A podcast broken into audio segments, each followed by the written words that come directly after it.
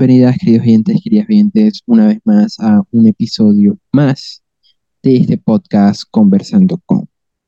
Hoy tengo el placer de tener una banda que, bueno, un proyecto que he estado haciendo hace bastante tiempo, que cuando estuvimos acercándonos mucho a Chile con varias bandas, lo tuve en la mira y justo una de nuestras bandas que ya estuvo acá, eh, estuvo incluso tocando con ellos en un concierto que estuvo hermoso lo vi en live de como cuatro personas.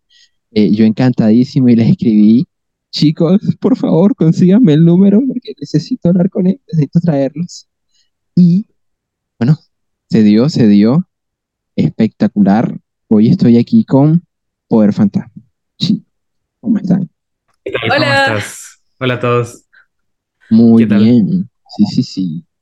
Bueno, con ansias, ¿eh? Con mucho, mucho regocijo de tenerlos acá, que de verdad que una de las bandas con, con más, yo diría, eh, movimiento mediático día de hoy, porque me parecen, no porque los siga en la cuenta del club, sino también en la personal, eh, un poco yo creo que es juego del algoritmo, pero al mismo tiempo me salen en todas partes, que en YouTube, que en anuncios de todo, todo, todo o que voy bajando y les sale un reel suyo, que me encantan los reels de ustedes.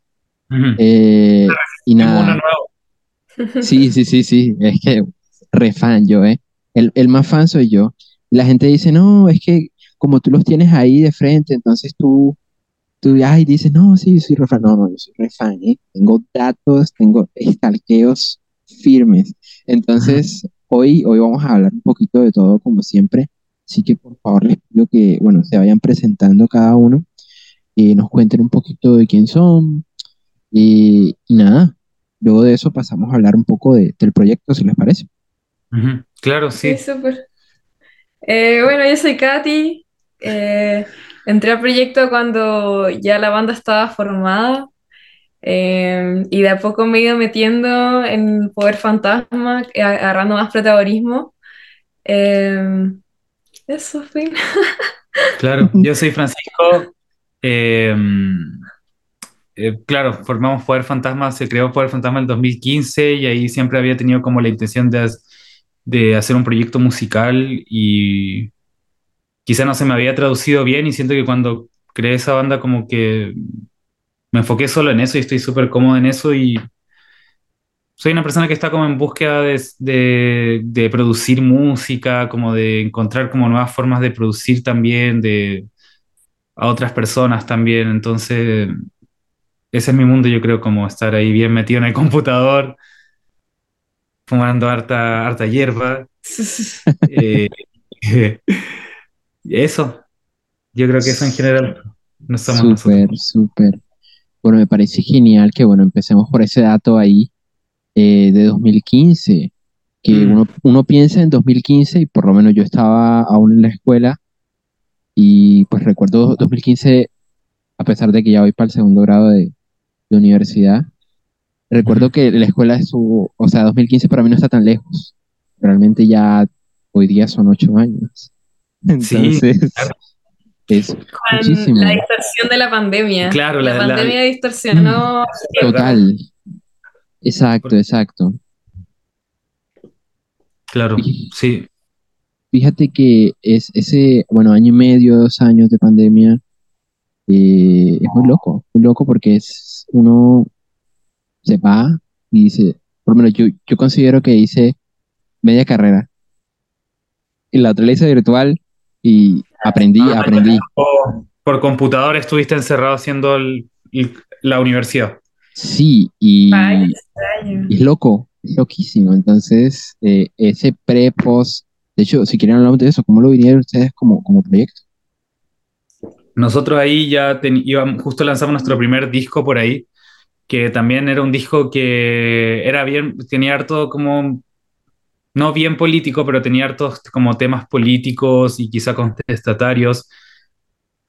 Y un poco trataba de todo lo que estaba pasando en Chile, entonces como que lo sacamos igual porque sentíamos que era muy, tenía que ver, o sea, había una canción que decía, eh, el sol nos está quemando fuertemente, como cosas un poco apocalípticas igual. De hecho, ahí nos definíamos más como pop post-apocalíptico. eh, sacamos un videoclip que se llama Obedecer en marzo del 2020. Sí. Justo Y cuando cerraron. Yes. Nos- eh, pero a principios de marzo. Nosotros ocupábamos mascarilla en ese videoclip y ahí todavía nos- no, no- nadie era el tema de la mascarilla y de repente en un mes estaban todos con mascarilla y de hecho las mismas que ocupamos para el video las ocupamos para la Teníamos adelantada la pega. Entonces, mira, eh, fue como muy coherente decir como lancemos el disco el 2020, aunque quizá, claro, muchas bandas guardaron sus discos que tenían ya trabajado y esperaron mucho después, pero nosotros sentimos que fue en un momento correcto. De hecho, el lanzamiento de ese disco se hizo como lanzamiento en físico eh, casi un año después, en 2021. En octubre del 2021 y el disco salió en noviembre del 2020. O sea, pasó un año y ahí lanzamos el disco y también lanzamos un nuevo single ahí porque ya estábamos en otra. Como... Sí, otra nada que ver. Entonces fue como todo el- ese proceso lo vimos, lo vimos bien dentro de todo. Fue como, fue como entretenido musicalmente. Claro, y hubo que adaptarse un poco. Teníamos otros proyectos de viajar y todo, pero tuvimos que irlos Ah, posponiendo. claro. Sí, po. Sí, Porque claro, porque íbamos a ir a justo el ma- en marzo del 2020 íbamos a ir al. South by Southwest. Ujú. en, en Austin, Texas. Y estaba, estaba todo, estaban los pasajes comprados, estaban las visas autorizadas de todos. quedaba una semana, teníamos las maletas hechas. O sea, teníamos, teníamos la visa hecha y fue como que pasó eso y en verdad, por lo menos yo no me deprimí ni nada porque fue como que era tan aleatorio que uh, apareciera una pandemia mundial. Y, bueno, ya me quería morir. sí. Y de hecho, no sé, pues como que de repente me llamaron al, cel- al celular y me llamó como La Tercera, que es como el periódico más importante de Chile, como un periodista de La Tercera, como para preguntarme como sobre el festival y como si iba a ir y yo así como sí, si vamos a ir, si esto Sí, no es sí, una sí. Nada. yo decía como, no, no pasa nada, no, no va a pasar nada, esto es puro como los medios asustando. Porque nosotros, claro, lo que pasa es que nosotros igual veníamos del estallido social que había sido el año anterior, en 2019. Entonces, eh, como que estábamos todos muy paranoicos con, con los medios, con Había todo eso. mucha desconfianza de parte de los medios porque durante Sí. el estallido hubo mucha manipulación, muchas fake news, entonces ya no teníamos ninguna fe en los medios. Entonces cuando ya venían anunciando la pandemia nadie creyó que podía ser algo tan terrible. Claro, de hecho se pensaba que era como una estrategia, porque como cuando fue el estallido social acá, eh, como que se pensó que en un momento que iba a empezar a estallar también en toda Latinoamérica. Mm. De hecho, Perú eh, Colombia también pasó en 2019 una Pasó. cosa. Claro. Pero pe- se pensó que esto se venía así como que iba a quedar como la embarrada en el mundo, todo iba- porque acá, acá fue fuerte, acá fue fuerte, como que hubo una semana que se paró el, todo el comercio. Yo recuerdo que- los videos, recuerdo cosas Sí. de esa vaina parecía mayo del 68, literalmente. Para allá y Sí, para acá. no. Era como, como que en un momento, no sé, fue, era como un domingo después, porque fue el 18 de octubre y el domingo 20, eh, como que estábamos en la calle con la Kat y con otros amigos y era como, no habían policías, no habían bomberos y habían como, como eh, llamas por todos lados, la gente como que entraba a los locales y sacaba cosas, era como que estábamos en un escenario muy apocalíptico. Solo faltaban los zombies. Claro, era como que solo faltaba Directamente.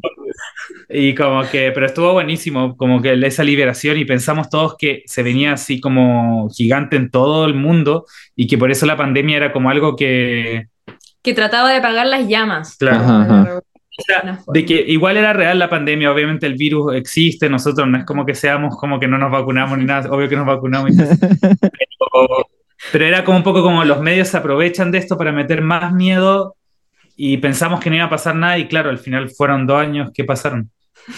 Sí, Vaya que pasa. Mm. Bueno, pasó pero muchísimo. también en pandemia también pudimos grabar videoclip, grabamos eh, el videoclip de Todos me caen mal y el de Juventud Millennial Z, que Mm. lo grabamos con una amiga y fue como una grabación bien entretenida y como igual como dentro de, la- de las características de todo, fuimos nosotros tres haciendo todo. Pero mm, creo que Es que claro, el jugo. No había, no se podía, nosotros igual hemos trabajado en otros videos con, un- eh, eh, con equipos grandes, pero en ese momento no Claro. podían haber equipos grandes, como que, No, no. entonces, entonces fue genial porque el disco si bien yo había sacado como, habíamos sacado un, uno o dos singles antes, en marzo, cuando llegó la pandemia todavía faltaba trabajar le, casi el 80% del disco, que se llama Canciones para el siglo XXI. Y, y, fue todo ese año de estar encerrado en el estudio trabajándolo, o sea, en pandemia, pero, pero trabajando. Yo ahí me, tenía un estudio, aparte donde vivía tenía un estudio, pero me fui a vivir al estudio. Sí, súper aprovechado, ¿eh? Ha pasado con Claro. muchos de los músicos que, que, que han venido acá, eh, que han podido, que empezaron el proyecto antes o que experimentaron o empezaron el proyecto en plena pandemia. Y decían, eh, por, por un lado lo, lo viví como todos, pero al mismo tiempo fue un momento muy enriquecedor a nivel musical porque me pude encerrar y escucharme y escuchar mis pensamientos y transmutarlo en algo más.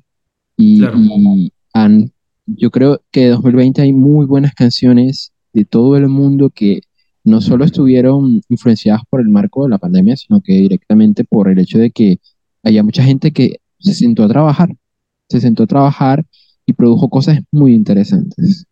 Pero bueno, entonces vayamos un poco hacia atrás para que la Sí. gente no quede loca y empecemos por el principio de cómo empieza el proyecto en 2015 y porfa, eh, desde ya denos las redes sociales para que, bueno, puedan empezar a seguirlo ya sea eh, Instagram, yo qué sé, Spotify, YouTube, bla, bla, bla. Todo eso que dicen los influencers y, y Eh. youtubers, es- eso mismo. Los Reelers. Eso, eso, eso. Nos pueden encontrar en todas las redes como Poder Fantasma. Estamos en Instagram, estamos en Spotify, estamos en YouTube, estamos en TikTok. Síganos en TikTok que estamos Son chéveres los. TikToks, ¿eh? Son chéveres, me gustan. Doy fe. Es- Es que Hay una banda que se llama Princesa Cereza que hacen TikToks. los No mexicanos. sé, son mexicanos. Y nos da mucha risa porque son, sí, ellos como que nadie los conocía y se hicieron famosos en base a hacer TikTok. Y son rockeros, son indie. Pero es como, wow, igual funciona eso. O sea, como que hay que ser, Sí. hay que hacer una estupidez nomás y que todos les dé risa y listo. Así como, Mira, nosotros normalmente los episodios los grabamos eh, o ya sea virtual cuando son bandas internacionales o no son aquí o en la ciudad. Y las pocas que hemos grabado eh, presencialmente con, con gente de aquí de la ciudad, el, el fragmento más estúpido de la entrevista, el más random, es el que tiene 1200, 3200 reproducciones en, en TikTok, en Instagram, lo mismo. Es como, ¿qué? Entonces, es muy loco. Claro. lo mismo. claro. Todo el dato duro es aburrido.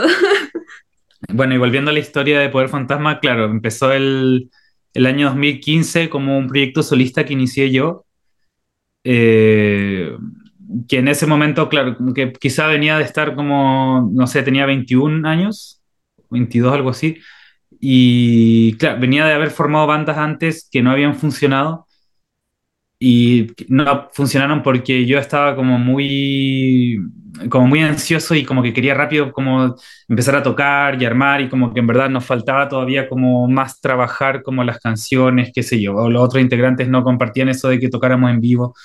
Entonces, y yo quería solamente tocar y como que eh, estaba justo entre estudiar a la Universidad de Chile sonido, porque también me quería grabar mi música y todo eso. Y ahí habían fechas en vivo y había muchas cosas, entonces yo quería tocar ahí y al final inicié este proyecto que se llama Poder Fantasma, que de hecho es la traducción de Phantom Power, que es esto de las consolas que tienen como el sonido. Ah, sí. Entonces- Eh, entonces, entonces, claro, como que era muy de eso, y como que yo estaba rayado con el sonido y todo eso, entonces le puse así, y ahí empezó como tocando en facultades, en sótanos de la Universidad de Chile, en eventos así como bien universitarios, hasta que, en, a no ser, de repente tenía como yo un microcork, que es como un teclado, teclado chico, mi guitarra eléctrica y una drum machine, entonces le ponía play a la batería y tocaba guitarra y dejaba como presionaba una nota en el microcore y así tocaba. Y era como bien inspirado en Juana Molina. Mm. Como mi mejor amiga de mucho tiempo, la Gaby, como que me mostró Juana Molina y yo dije ahí como, mira, esto está buenísimo, así como de que sean como patrones que se repiten y tocar y todo eso. Entonces de ahí nace el primer EP de Poder Fantasma que, que sale como en tipo agosto del 2015, algo así. O antes, creo, no sé. Claro. Y, y después de eso llega el 2016 y ahí conozco a la Katy, que yo, no, ya estaba como buscando empezar a formar una banda como ya más seria, que hubiera un baterista, que hubiera un bajista. Y ahí, claro, conocí, conocí a Katy, empezamos a trabajar juntos en este, en este proyecto. Y eso, y acá estoy ahora. No, pero o sea, eso fue el piso, claro. Claro, Y de hecho, claro, la- claro. la- esa universidad es muy, es muy importante para la música como popular, por decirlo así, en, en Chile. Porque es la facultad que, no sé, trabajaba Víctor Jara, por ejemplo. Mm, Fue la facultad que, en el mismo lugar donde yo toqué, debutaron Los Prisioneros, porque estudiaban loquísimo, ¿eh? Loquísimo. Claudio Narea estudiaba sonido, Jorge González estudiaba teoría musical. Eh, después La Ley también estuvieron ahí, Lucibel, que no sé si lo ubica. Y así hab- había toda una historia y yo como cautivado por eso fue que entré a estudiar ahí. Y como que cuando llegué no- no di- me di cuenta que estaban todos, como que todos mis compañeros eran metaleros, por ejemplo. Loco. Y como la, es una escuela que enseña que lo- la docencia es a través de la música clásica, ¿entiendes? No de la música popular. Entonces está Claro. mal visto la música popular. Entonces como que la misma universidad y los profesores siempre como que no estaban orgullosos de los ¿eh? no estaban como orgullosos de la música pop de ese momento. Entonces, claro, como que me decepcionó un poco cuando entré así como, pero ¿qué está pasando? Acá no está pasando nada de lo que yo me imaginaba que iba a ser. Y como claro, también de eso nacen las ansias de hacer Poder Fantasma, un proyecto pop que, que sea pop total, como coro, verso, coro, solo de guitarra, como bien estructurado. Y así. Sí, no, definitivamente, eh, que bueno, tiene esos tintes muy al principio y me encanta, me encanta que estemos como haciendo un poco de contexto, eh, porque realmente me parece que la cultura de, bueno, de la música en Chile, del rock, del, indie, hay mucho indie en Chile, me he dado cuenta yo últimamente, bueno, con las entrevistas y, y lo mucho que he podido escuchar eh, para intentar convencer gente de que venga al podcast. Eh, Ujú. y es que eh, realmente hay un movimiento muy interesante en cuanto a esta, este tipo de música, porque bueno, no solo creo que representa un poco eh, sensaciones que todos compartimos un poco, sino que realmente eh, es muy disfrutable. O sea, yo creo que quiere hacer el pop indie, el pop alternativo, todo eso, eh, como que tiene un- una particularidad y es que además de ser pegadizo, claramente, eh, da oportunidad de que las personas como que sean reflejadas en las canciones, de algún modo. Claro. Sí, yo creo que el, el indie en Chile está muy influenciado como por los próceres del indie, que son como Javier Amena, Alex Zambanter, Jepe, eh, y antes de eso Jorge González, etcétera. Entonces, como, o Violeta Parra también, o Víctor Jara también tienen como todos estructura de canción con verso, coro, verso, coro, y eso yo creo que es algo que nosotros lo tenemos los chilenos como muy interiorizado y lo sabemos hacer bien los músicos, Sí, quizá pues más que en otros géneros. No, no, o sea, por ejemplo, Argentina también tiene como una, unos próceres demasiado fuertes como para no... Entonces Sí, eso es se como lo sí. escuchas desde pequeño, como lo escuchas desde que eres pequeño y está ahí, lo escucharon tus papás, lo escucharon tus vecinos en la calle y todo eso, lo tienes como bien naturalizado, entonces como que eso te forma como músico, como artista. Pero me pasa que, claro, en Chile igual el indie no es como en Argentina o en México, que es potente, o sea, es como que da la lucha, por decirlo así, lucha, o pelea a la par, o compite a la par con el, lo urbano, por ejemplo, con el trap, con el reggaetón. En Argentina, o sea, lo- la gente que trabaja en indie es increíble. Sí. Y, hay muchos fans y hay público, y en México igual, pero en Chile es mucho más pequeño ese nicho. Es como el nicho urbano mucho nicho, todo. sí. El como, o sea, el nicho, el, la escena urbana es como muy eh, general para todos y, y claro, la escena indie ha bajado un poco, pero yo creo que es porque la gente, no sé, le gusta más como, yo creo que lo, lo de afuera, como lo bien boricua, eh, Puerto Rico, no sé, Daddy Yankee, en verdad la gente es muy fanática acá de Sí. Yankee. No, no puede ser, Daddy Yankee ya tiene años de estar fuera de, de escena, no puede ser eso. Daddy Yankee, ¿en serio? Wow, muy loco. O sea, sea, tú vas a una fiesta y sí o sí suena de Yankee, sea que va a una fiesta de, de 40, 30, 20 años, todo suena de Yankee. Loquísimo. Pero bueno, Eh, No, sí, no sé si ubicas, pero acá hay un festival que es el Festival de Viña del Mar, que es como un festival muy importante.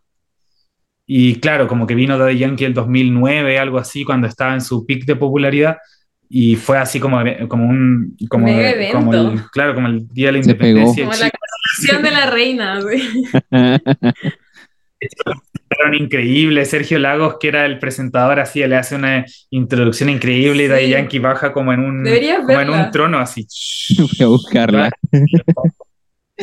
Loquísimo. Sí. De verdad que es súper interesante, súper interesante que, bueno, hay manifestaciones de todo tipo y sí es cierto que, que bueno, poco a poco, eh, poco a poco se está haciendo un lugar eh, y me gusta, me gusta porque tiene también es un poco underground de, de, de lo que es ser ese, esa esencia indie un poco.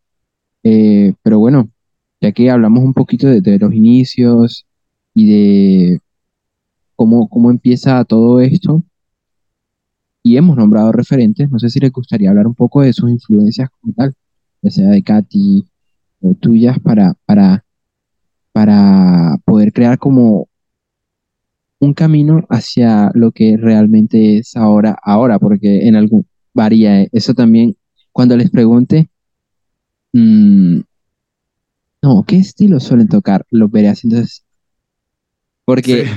eh, eh, me, he- me he dado cuenta que esa pregunta es problemática y que creo que no, no sé si no debería hacerse, sino que debería formularse mejor porque me he dado cuenta que realmente pues varía mucho eh, el concepto de, de qué estamos tocando ahora, porque capaz un día amanecen con, no, hay que hacer mat rock, una vaina así que sea 4-3-4, listo. Eh, y otro día, no, quiero hacer una charanga, yo qué sé. Entonces, sí, sí, es muy loco, pero bueno, cuéntenos un poco de, de, de sus influencias, si les parece.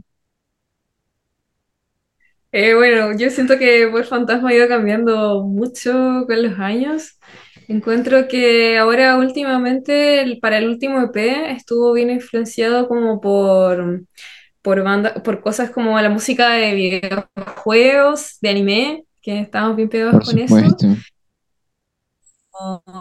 Y como de influencia de bandas, tenemos como Cariño, a extrotes mexicanos que nos gustan harto, bandas españolas. Eh, también bien influenciados por Miranda, yo soy muy fan de Miranda como de Ujú. toda la vida. Entonces también se cuela eso. ¿Y qué más? Eh, Sí, ha tenido mucha influencia. Yo creo que igual siempre han habido influencias que, que han perdurado, que son como más de la música electrónica quizá, porque siempre ha habido eso como de batería eléctrica, eh, sintetizadores. Quizá como que todo lo que tenga sintetizadores en algún momento me ha cautivado, sí, desde Depeche Mode, como Buenísimo. eh, en Japón, como Elon Magic Orchestra, como Harumi Hosono, en, no sé, pues Giorgio Moroder, Aphex Twin también. eh, en un momento, eh, como así como Aphex Twin, como no sé, Diane Gurt también en un momento estábamos muy rayados. Sí. Eh, hay mucho, hay mucho que se cuela de todos lados y claro, como que somos bien así como de que algo nos encanta y es como, oh, queremos hacerlo, queremos como replicarlo. Y también está como toda la parte rockera también, o sea, como, como desde, no sé, Arctic Monkeys, eh, los Beatles, obviamente. eh, Uy, mira, quiero hacer un paréntesis. Los Beatles, los Beatles son, son un vicio. Los, los Beatles son una droga, así. ¿Por qué? Porque tú no puedes escuchar un pedacito de una canción porque te vas, tienes que escucharla. La, la Beatlemanía es, es real. Y lo he dicho con ustedes, con cada vez que de verdad que los Beatles son una cosa. Es que si, si solo fuera que, ah, me encantan los Beatles, no. Es que los. Es una cosa lo- lo- muy loca, no sé. La, la es real, ¿eh? Muy real. Sí, igual quizá ahí me pasé, no sé si Poder Fantasma tiene como influencia Beatles, pero sí tiene, por ejemplo, Tame Impala, como todo eso está ahí. eh, MGMT también. Uy, MGMT, no puede ser. ¿Alguien más conoce a MGMT? como el Little Dark Age, que es el tercer Uf, disco. buenísimo. Demasiado bueno, así como muy Sí. fans. También una banda australiana que se llama King Gizzard and the Lizard Wizard. No, nada, ahí se No sé si la pueden ver. Es buenísima también. Sí. Eh, Estuviste bien rayado con King Gizzard. Sí. Y claro, chilenas también, como chilenas, obviamente todas las que te mencionamos antes, Javier Amena, Denver, Alex Zambanter. Alex Zambanter, de Radio Donoso, que era su banda de antes. Eh, eh, ¿quién más? Hace Falso, Father Makers. eh, hay, yo creo que eso, no sé, Marineros, Denver. Macaroni. Sí, hay mucho, hay mucho. Pero yo creo que todos como que, claro, en nuestros cerebros contribuyeron un granito para que, para que se formara como la influencia de Poder Fantasma. Y claro, y después como más adelante empezamos a escuchar mucha música española, como Papá Topo, La Casa Azul, eh, Cariño, Axolotes Mexicanos, que son como muy, que se, hay, como una corriente que se llama como Tonti Pop, que es como medio indie, medio chistoso, medio electrónico, que viene como más de, es como que siempre ha tenido un poco esa onda de España, no sé, como de tener esa corriente de música. Como de, no sé cómo se llaman fan. esas bandas que son como de los 90, Eh, como, como más antiguos que eran como las que se inspiraron como Axolotes. no sé, conozco a, mm, ¿cómo se llama? TCR, pero Claro, no sé cuál es, no más sé, hay. O fallamos. sea, Terrible. Pero no, Pero- súper, es súper mucha. Hay muchísimo y mucho, mucho material interesante. Y Es que claro los que discos han cambiado harto. O sea, como que yo encuentro que Poder Fantasma no es como porque yo también seamos el mismo proyecto, digamos, pero sí es una banda o un proyecto que ha cambiado mucho más que lo que cambia en otros proyectos, yo siento. Como que ha sido realmente una diferencia de estilo completo, como el primer EP es como psicodélico, medio Juana Molina, después el, y locura un poco. claro, el primer disco es como más, más electropunk, como rock, rock, Después el, el- el siguiente es como Tame Impala, un poco más psicodélico, pero pop, pero indie, no sé. Y lo último es como pop japonés, como electrónico, ¿cachai? Entonces como que ha sido igual como una búsqueda de trabajar también como nosotros nos dedicamos a esto y, te- y somos como productores. O sea, no sé si productores así como productor musical, pero sí como que producimos música, como, en- como nos gusta como crear sonidos, inspirarse en otras cosas e intentar lograr ese sonido. Por ejemplo, ahora estamos haciendo una canción que se llama Sailor Moon y es como que estamos así todo el día escuchando Grimes porque queremos que suene como Grimes. genial. Y al mismo tiempo igual es como, wow, porque eh, ellos como, esa, los gringos como que suenan muy bien porque tienen todos los equipos, pues. o sea, ya los equipos se crearon allá Exacto. y acá es como que solo tienes tu computador, no llega mucho equipo, no es como que hay una, una fábrica de, de preamplificadores de audio como en tu ciudad, sino que es como que eso se exporta acá, entonces Ajá. es difícil lograr ese sonido, ha sido como un trabajo, pero entretenido dentro de todo.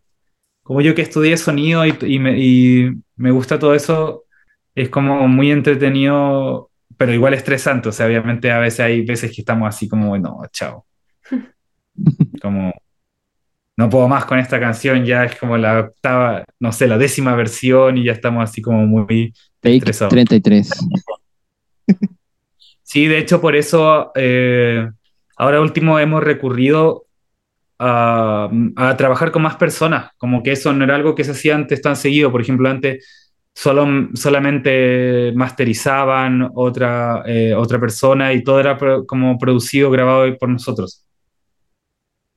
Y recién, ahora último, como que claro, ya estamos trabajando con más personas y de hecho ahora cuando empezamos a hablar, cuando tú nos escribiste, nosotros estábamos en Ciudad de México porque estábamos grabando nuestro Sí. nuevo disco. Entonces eso ya es como, como el otro extremo, ¿me ¿entiendes? Como que en este caso estamos como, como que el productor está más dirigiendo esto que nosotros. A pesar de que llegamos nosotros con la canción y todo, pero sí ha sido como mucho más Como apoyo.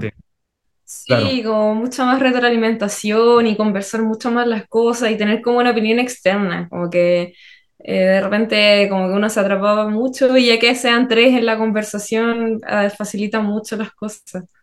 Sí. Claro, Yo yo lo pienso en capas, ¿eh? A mí me pasa que, por lo menos, bueno, con los episodios del podcast, el, fi- el primer filtro soy yo, eh, lo escucho primero, lo edito yo, eh, hago clips yo, o masterizo un poco las poses.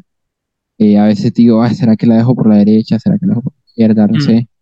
Eh, y listo, yo saco mi, mi primera, luego lo escucha Angélica, Angélica dice, esto puede ir acá, esto puede ir allá, y luego se lo ponemos a alguien y ese alguien eh, va a decir, "Hmm, me gusta, pero no entiendo esto porque está aquí. Entonces eso ya crea otra capa y otra capa y otra capa, que en últimas yo lo siento eh, incluso como en, en peso de, de- de megas, eh, porque no, no porque ajá, algo sea súper pesado va a ser mejor, sino que eh, siento que si lo trabajo más, ya sea el audio o lo que sea, o el video, en caso de que haga video, eh, como que no sé, tiene, tiene como más partes pequeñas que conforman un todo enorme.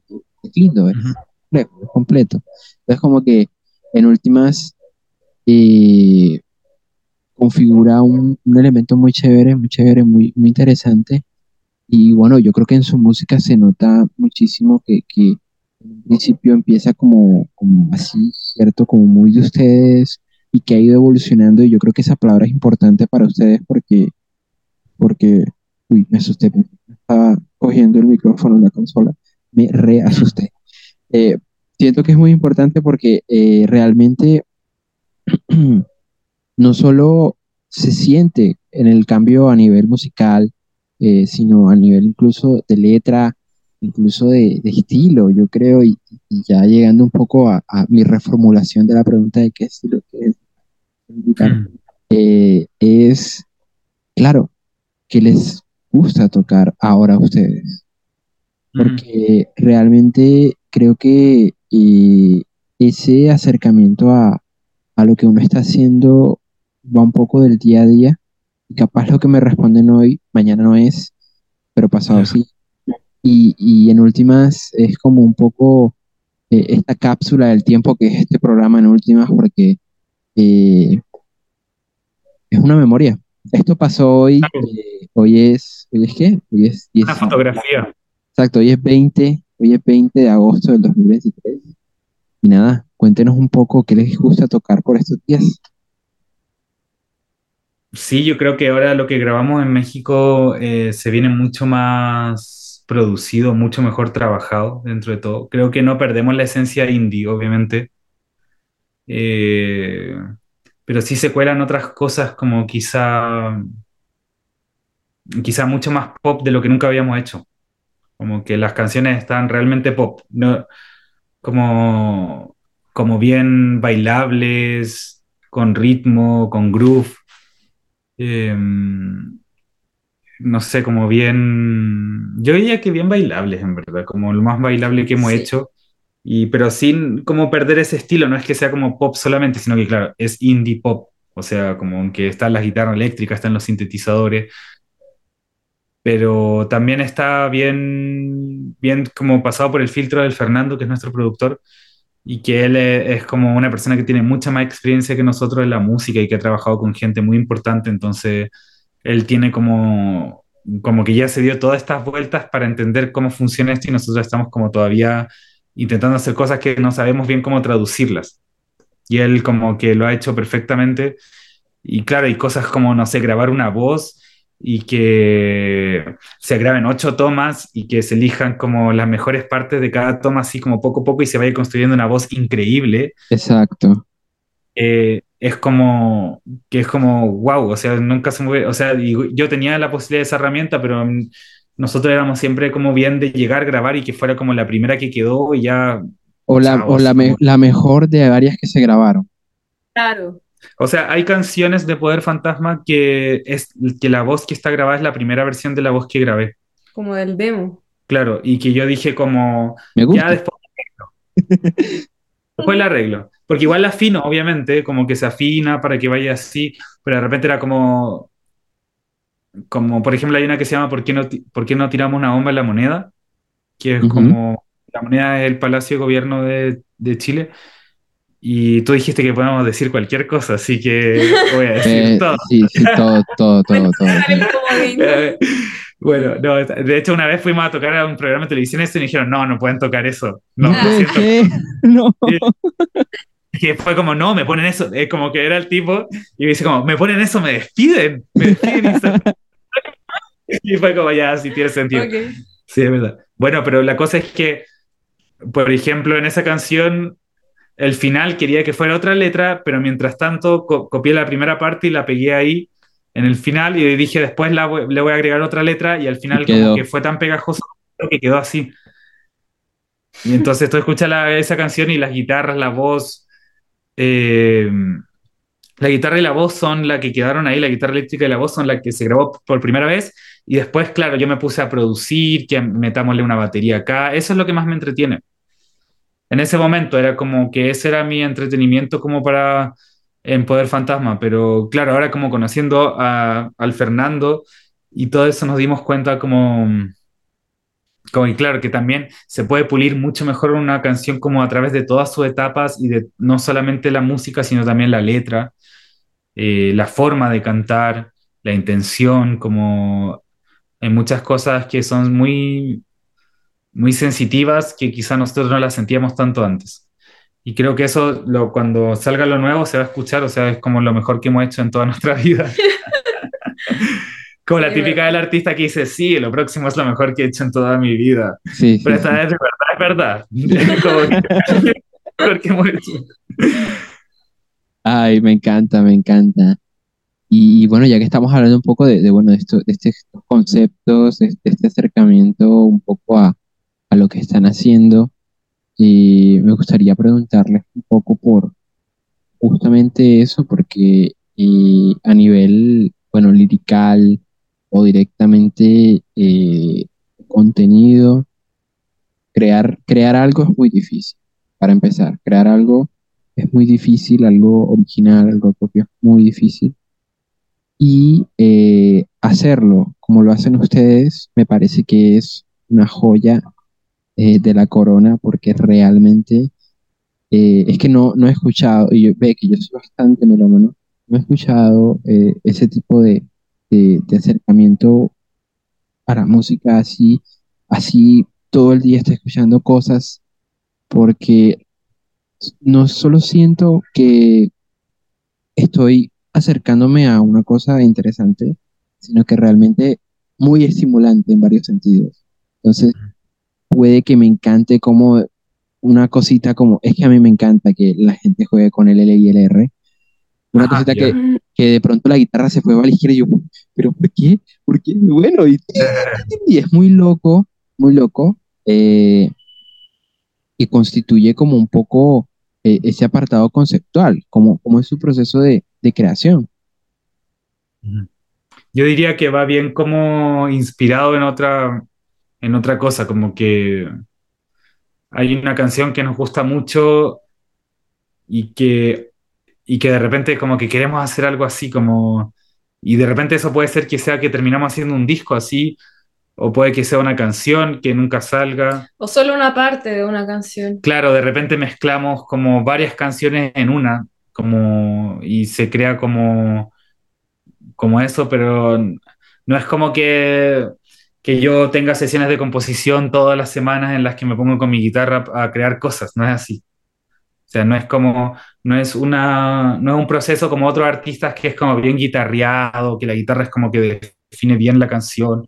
Ujú. Eh, sí, sí lo he hecho así, o, o sea, yo creo que en, en general todos los músicos como que no es como que tengan solo un proceso, sino que de pocas, de varias formas distintas se va creando la, nace la inspiración y todo eso, pero yo sí definiría que Poder Fantasma es un, y el mismo nombre lo dice, es como algo completamente que existe gracias a la tecnología, o sea, como que los computadores, los programas, Pro Tools, eh, Cubase, eh, Ableton Live, todo eso, eh, sin eso no existe Poder Fantasma porque es como la base, como de repente queremos hacer algo que sea como, no sé, algo como muy electrónico. Entonces ahí obviamente está eso, de ahí se parte y encima de eso le metemos guitarra y voces pop y así se va como armando la cosa. Pero nunca, nunca es como, como ya agarro mi guitarra y me pongo como a, los Silvia Rodríguez, no sé. No, no, no. Eh, No. Es que sí, claro, es el proceso de creación en últimas. Cada quien tiene su manera. Y bueno, me gusta, me gustan mucho sus métodos. Eh, Sí, yo diría que está bien, es bien como, como que de repente estábamos escuchando mucho Kieri Pamyu Pamyu, que es una, una artista japonesa, como de J-pop, así como idol, como una de las primeras idol de, de los 2000 y como... Y ella como que nos, gustó tanto que era como necesitamos como hacer cosas así, entonces de repente habían pasajes musicales de Kieri Pamyu Pamyu que nos gustaban mucho, entonces como que replicábamos ese y con la, la misma intención, pues, pero sí como que nos inspirábamos en eso para hacer una canción, una parte de, la, de una canción. Y, y, y ahora no sé, pues ahora estamos escuchando mucho New Jeans, que es una, Sí. una banda de K-pop, y también se está colando, o sea, como que empiezan a salir cosas, empieza como a...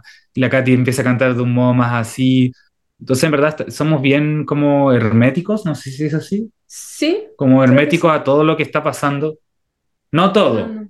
permeable. porque Claro, eso, permeable. Somos- eso sí, sí. es contradiciendo totalmente así. No, claro, somos como muy, muy permeables a que todo lo que nos llegue y si nos gusta, claro, obviamente no vamos a hacer metal ni death metal, no sé. O quizás De- sí, Deathcore, no se sabe, no se sabe. no escupas al cielo. Claro, no, no va a pasar eso, lo aseguro. Buenísimo, buenísimo. Y es que, bueno, el proceso de creación es una cosa súper interesante y, y da pie a muchas cosas, da pie a muchas cosas, se permea de, todo, de todo. Y aunque uno quiera sacar cosas así súper de uno, siempre hay algo, siempre hay algo, porque bueno, como diría el señor Joker, vivimos en sociedad, no. Eh, entonces, eh, pasa, pasa, pasa que toda la escena, todo influye un poquito. Y ya que menciona esa palabra, eh, cuéntenme un poco de, de, bueno, cómo está por su lado la, la escena, porque de la banda que hablé al principio era conocida, eh, que bueno, estuvieron con nosotros acá hace un tiempo, en ese concierto bellísimo, era como en un sótano, yo no sé dónde era eso, pero me encantó. Eh, ¿Lo he visto? nada. Sí, sí, yo he visto resto, ¿eh? Eh, Ya. ¿Y qué? Nada, quería preguntarles un poco por eso, cómo es la escena. De paso les cuento yo un poco acá en Barranquilla cómo va la cosa, porque eh, hay como una suerte de renacimiento del rock, mu- mucho rock, ¿eh? Y incluso rock and roll, cual es curioso porque el rock and roll eh, lo cambiaron por el metal porque ahí también se puede hacer pogo, entonces, y el, y el metal encima es más hardcore. Claro. Y, y no es tan clásico como el, como el rock and roll que te, uf, te enloquece. Entonces hay mucho rock, mucho rock and roll, también hay mucho rock alternativo. Yo creo que somos más rockeros que indie, pero sí que hay dos o tres proyectos que tocan lo pop indie, pop alternativo muy interesante. Entre esos uno que se llama Nat, que recién van a sacar un álbum en estos días, eh, y que, que- que realmente me parece que, que implementan muchas, muchas cositas de aquí. Y yo creo que estamos como en un momento de renacimiento, ¿eh?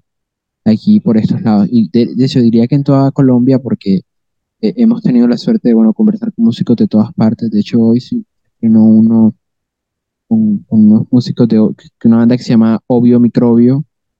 Eh, muy gracioso su nombre. ¿eh? Eh, ¿y qué? Y son de Cúcuta, que eso está más al sur.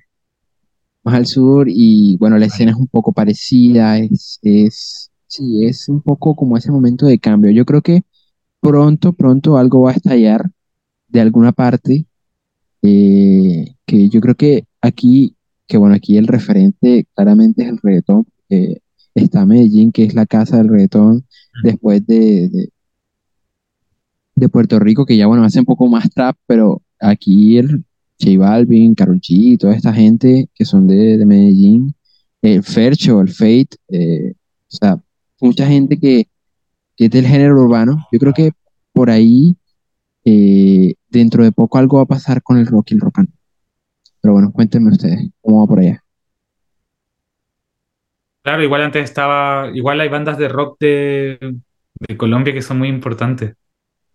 Sí, Como la, de hecho, la banda de metal que tenía Juanes. eh, Equimosis, Equimosis, Dijimos, eh. Kraken, o sea, muy, muy buenas, muy buenas.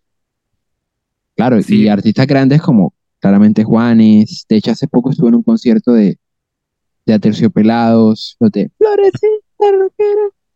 La cantaron, fui feliz. Entonces, sí, no, muchísimo, muchísimo. Claro, sí, mira, yo siento que la primera diferencia que pasa entre Colombia o, por ejemplo, Argentina o México en comparación con Chile es que en Chile somos muchas menos personas. O sea, entonces, todo, todo como mercado, por decirlo así, como ya hablando como muy capitalistamente igual, pero como que todo está como muy enfocado como para pocas personas. Mm, Acá, como que no es como que, no es como que una empresa que, que crea un concepto o algo en México, pa, se puede forrar y se puede ser millonaria, como millonaria y después lado de Estados Unidos, entonces como que es una, es un gran capital y todo, y etcétera. Y acá en Chile es todo mucho más pequeño, es todo, las calles son más pequeñas, todo, se definen todo. Eh, como las calles son más pequeñas, esto, hay mucha menos gente en todos lados, entonces eso también se, se contrasta como en que, no sé, pues, o sea, como si fuimos a tocar ahora a Ciudad de México y estaba llenísimo, pero acá no hubiera estado tan lleno, ¿entiendes? Como que acá hay mucha menos gente. eh, y, y bueno, claro, también pasa que hay géneros como el urbano, que a mí igual me gusta el urbano, o sea, no es como que lo odie y ya ha muerto el urbano, pero sí va mucha gente a eso, ¿entiendes? Pero imagínate, no, no es comparable con lo que pasa en Ciudad de México, por ejemplo, que es donde no, estuvimos. Entonces, yo siento que la escena chilena indie eh, está, eh, fue como un poco opacada por lo urbano primero que todo. Eh, pues yo- más que por lo urbano, yo diría que por la masividad, como que mucha gente, mucha más gente se sintió reflejada a través de ese, de ese movimiento y como que, como que se hicieron muy fan, o sea, fanáticos muy locos. Pero siguen habiendo mucha gente que le gusta el indie. Eh, siguen habiendo como fechas y, y va mucha gente y se pasa genial y, y está bien bueno. Y ah, también aparecen muchas bandas nuevas, como ahora veía que hay un sello que se llama Unisono Records, que tiene muchas bandas que están muy interesantes y son como de gente que está recién empezando. Entonces, como que nunca es como que se haya acabado ni haya muerto, pero claro, fue como que después de la pandemia bajó mucho y ahora está volviendo poco a poco, pero no sé si podría hablar de un renacimiento. Como que Mm. no, eso sería como palabras mayores. Pero sí hay bandas buenísimas, como tú mismo dices, Fonocida, eh, también está Mitimitis, que también también, sí. Que de hecho a esas dos bandas yo les produje un disco. ¡Ey! Ahí estamos, ahí estamos. Eh, no, sí, son muy buenas. No sé, Miti Miti, ¿eh? Estuvieron por acá hace como, no sé. Bueno, no sé. Realmente no sé cómo decirle al público. A ustedes sí les puedo decir. Estuvieron aquí hace como dos meses. Pero al público no sé. Porque la distorsión del tiempo. De hecho, este es un fun fact del podcast. Histo- este, esto es un espacio diferente. Aquí el tiempo no funciona de la misma manera que en la realidad. Eh, aquí ayer puede ser hoy, hoy puede ser mañana, la próxima semana puede ser en un mes y ese mes puede ser ayer. Entonces es muy loco.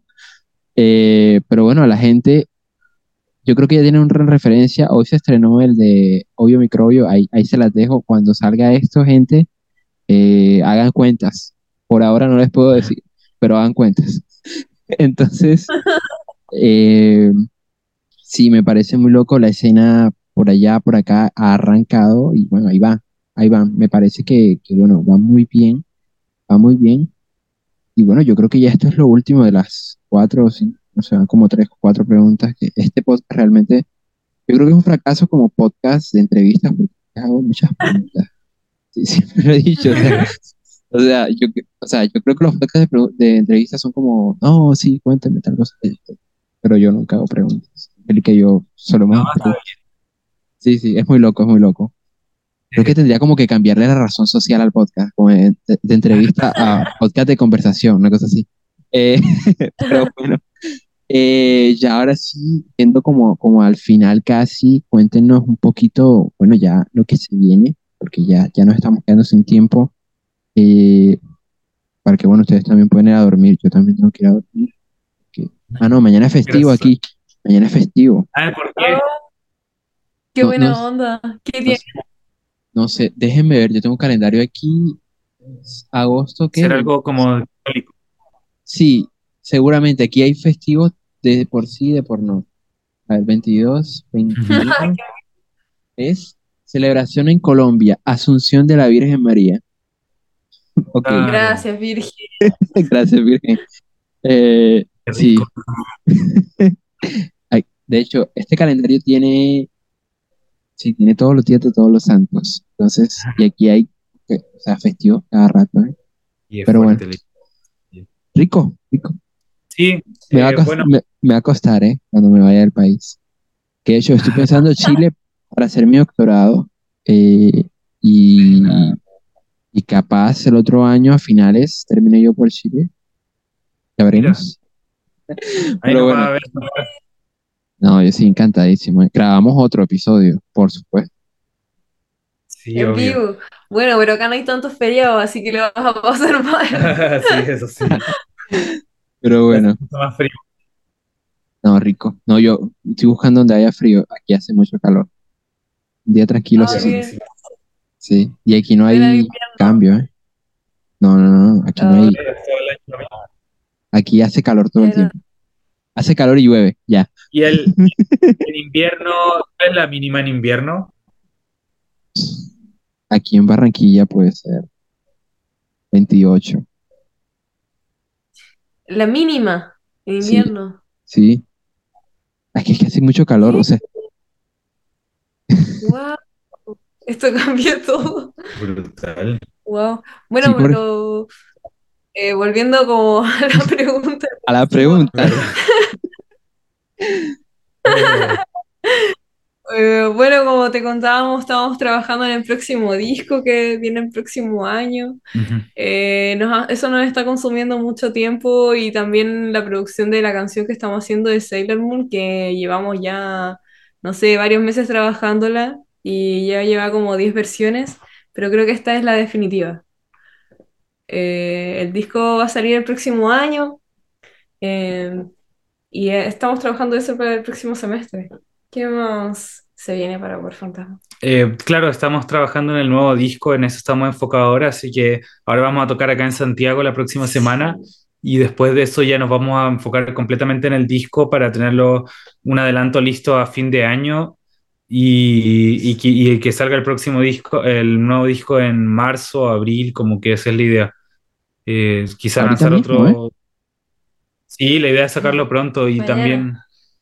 Eh, se viene y trabajamos como featurings con bandas de, y proyectos de México, de, de Guadalajara. genial. Entonces, se viene buenísimo. También queremos volver a ir a México, ojalá poder pasar por Bogotá. Yo estuve Mm. como, eh, como solo en el aeropuerto, pero lo encontré hermoso, como la, muy lo verde y la selva. Lo encontré Sí. increíble y eh, como que me gustaría mucho conocer Colombia, en verdad. Así que sería buenísimo si vamos a, a- a México como poder hacer ahí algo como para poder pasar antes por Colombia, para presentar el nuevo material y todo eso. Sí. Sí, ojalá que les salgan toques por acá.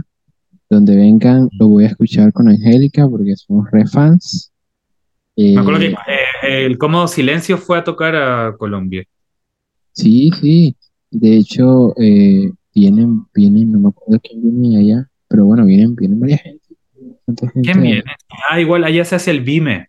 Exacto. Entonces, Sí, ahí va gente, ahí va gente. Ah, sí, de repente podríamos tener algo por ahí, no sé. Mm. Sería bueno. Súper, súper. Pero bueno, chicos, de verdad, muchísimas gracias por, por, bueno, quedarse acá a conversar conmigo. Eh, ha sido un placer realmente, me he reído mucho, he disfrutado mucho. Y bueno, un par de personas súper interesantes. Y bueno, ojalá cuando salga el disco poder tenerlos, ya sea yo allá o otra vez por acá, hablando Sí. un poquito de todo, eh, eh, conmigo stalkeando. Eh, hoy no stalkeé tanto de canciones porque me sentía muy a gusto, eh, pero, pero prometo que la próxima vez hablaremos de sus canciones porque tengo un par ahí como en, el- en la tetera que, que necesito, necesito respuesta. Entonces, Ya. eh, nada, muchísimas gracias, muchísimas gracias. Nada, les dejo a ustedes para que se despidan. Recuerden sus redes sociales también. Y eh, nada, no sé. Ah, bueno, eh, hagan spam, por supuesto, hagan spam de, de este toque que viene, dónde es, a qué hora, tal, y lo que sea que quieran. Saludos también si quieren la gente. Bueno, el show es el próximo jueves 24 en el bar El Clan para la gente que está en Santiago. Eh, vamos a tocar junto a Mariana Montenegro y después del show va a haber un DJ set de DJ Catnip, así que va a estar buenísimo. Eh, recuerden seguirnos en nuestras redes sociales, Poder Fantasma. Estamos en Spotify, en YouTube, en Instagram, en TikTok. eh, En que- SoundCloud, en SoundCloud también. en Bandcamp, en Facebook, en Twitter, Aunque ya no es Twitter. ah, Next. Siempre será Twitter. Nunca morirá, la mala hierba nunca muere. Exacto. como una relación tóxica que nunca puedes terminar. Claro. Ahí, ahí va, ahí va. Pero bueno, gente, Muchas gracias por la invitación y Sí, fue un gusto. ahí estaremos compartiendo la entrevista y todo. bueno, muchas gracias y nos vemos pronto. Chao, chao, gente. Chao.